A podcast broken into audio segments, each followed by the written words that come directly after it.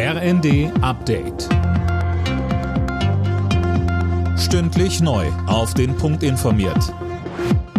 Ich bin Silas Quering. Guten Abend. Bei der Deutschen Bahn beginnt jetzt der nächste Lokführerstreik. Erstmal im Güterverkehr. Ab 2 Uhr in der kommenden Nacht will die Gewerkschaft GDL dann auch den Personenverkehr lahmlegen. Und zwar bis Freitagabend. Die Bahn versucht, den Streik in letzter Minute noch gerichtlich zu verhindern. Sie hat Berufung gegen die Entscheidung des Frankfurter Arbeitsgerichts eingelegt. Dort war der Konzern gestern mit einem Eilantrag gegen den Streik gescheitert.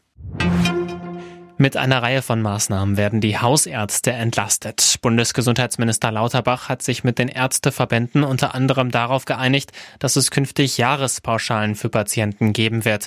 Chronisch Kranke müssen dann nicht mehr jedes Quartal aus formalen Gründen in die Praxis kommen, sondern nur, wenn es medizinisch nötig ist.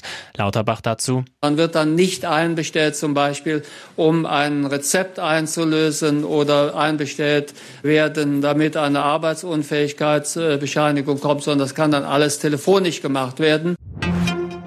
Naturkatastrophen haben im letzten Jahr für enorme Schäden gesorgt. Insgesamt lagen sie bei rund 230 Milliarden Euro, teilte der Rückversicherer Munich Re mit. Laura König berichtet. Die Schadenssumme ist damit in etwa so hoch gewesen wie 2022. Megakatastrophen gab es nicht, dafür aber viele regionale Unwetter. In Nordamerika und Europa waren die Schäden durch Gewitter so groß wie noch nie.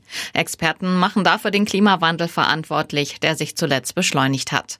Auch die Zahl der Todesopfer durch Unwetter ist letztes Jahr stark angestiegen. Das lag vor allem an schweren Erdbeben in der Türkei und in Syrien.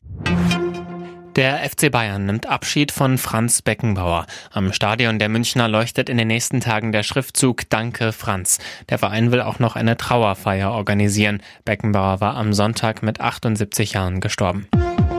Alle Nachrichten auf rnd.de